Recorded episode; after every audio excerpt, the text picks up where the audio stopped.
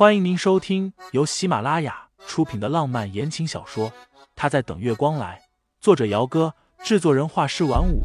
感兴趣的听众老爷们，赏个三连，点亮我的关注，点亮你的夜空。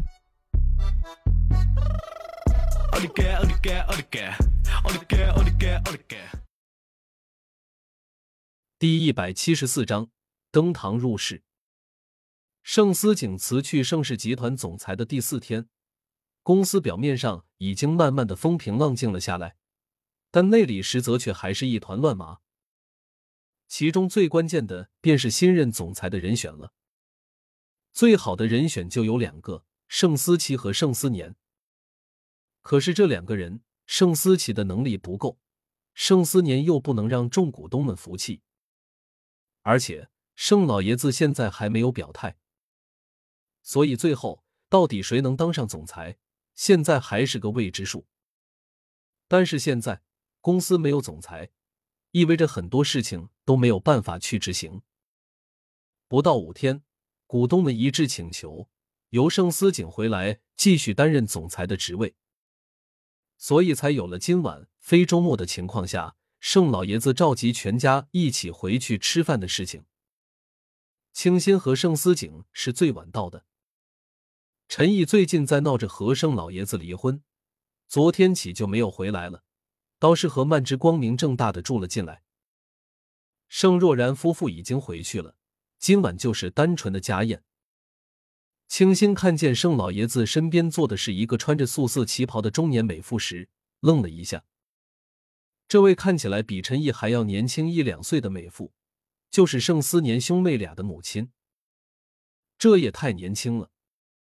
这就是清新吧，长得可真漂亮。何曼芝笑着和清新握手打招呼时，暗暗的把自己手腕上戴的一块价值不菲的手表给摘了下来，塞进清新的手里。清新顿了顿，倒是没有推拒。就第一感觉来看，这位何女士的段位估计和陈毅不相上下。不过，送这么一块手表，是想收买她，还是想？和他是好。晚饭还没有开始，盛老爷子单独叫了盛思景到楼上的书房去。盛默默笑着过去，拉住清新的手，说要带着她去自己的房间看她新买的裙子。三楼的房间里，清新踏进盛默默房间的时候，整个人都舒了一口气，觉得空气都不一样了。小婶婶，谢谢你啊，你真是我的大恩人。盛默默开心的拉着清新在沙发上坐下，又拿了个毛茸茸的抱枕给她。谢我？清新茫然道：“谢我什么？”他这阵子天天在家里吐的头晕眼花的，可什么都没有做啊。就是燕家的那门婚事啊，爷爷已经让人去拒绝了，说我现在年纪还小，不着急。清新懵了一下，才想起来这件事情。刚想说自己没有帮忙，盛默默不好意思的道：“要不是小叔叔出面，爷爷估计真的会答应下来的。”原来是盛思景。对了，默默，清新问道：“那位何女士，她一直住这边了吗？”那他想问，那陈毅怎么办？陈毅现在至少还是名正言顺的盛夫人呢，何曼芝就这么堂而皇之的登堂入室了。盛默默愤愤的翻了个白眼，那个女人可厉害了，刚来几天，上上下下的贿赂人。何曼芝那天在盛公馆晕倒之后，以身体虚弱为由留了下来。这才几天，盛公馆一半的下人都收了他的好处，就连盛默默这里，何曼芝也送了一套首饰，还有两个最新款的包包过来。不过这些东西他都堆在了柜子的角落里，没有拆封。是挺厉害的。清新扯了一下唇角，把刚刚何曼芝塞给他的手表给盛默默看。刚进来就给了我这个。盛默默倒吸了一口气。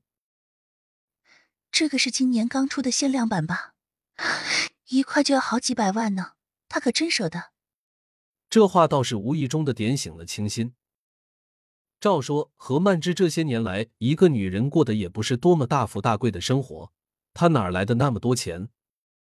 就算是依靠自己的儿子，可是这般的大方。盛默默拉着清新的手，继续吐槽：“小婶婶，你都不知道，这几天家里乱糟糟的，我都在外面住了几天了，今天才回来的。”晚饭开时，何曼芝倒是没有坐在盛老爷子的身边，而是坐在了自己儿子和女儿的中间。佣人进来通报，说是夫人回来了。没一会儿，陈毅便走了进来。没有化妆，穿着浅灰色的大衣，看起来有些朴素，完全没有了以往的光彩照人。陈毅也没有坐到盛老爷子的身边去，而是坐在了清新的身侧，瞥了一眼他平坦的肚子，淡声问道：“这几天身体怎么样？”“还还好。”陈毅点点头，没再说什么。吃饭的时候。餐桌上的气氛比以前的任何一次都要来的诡异和沉默。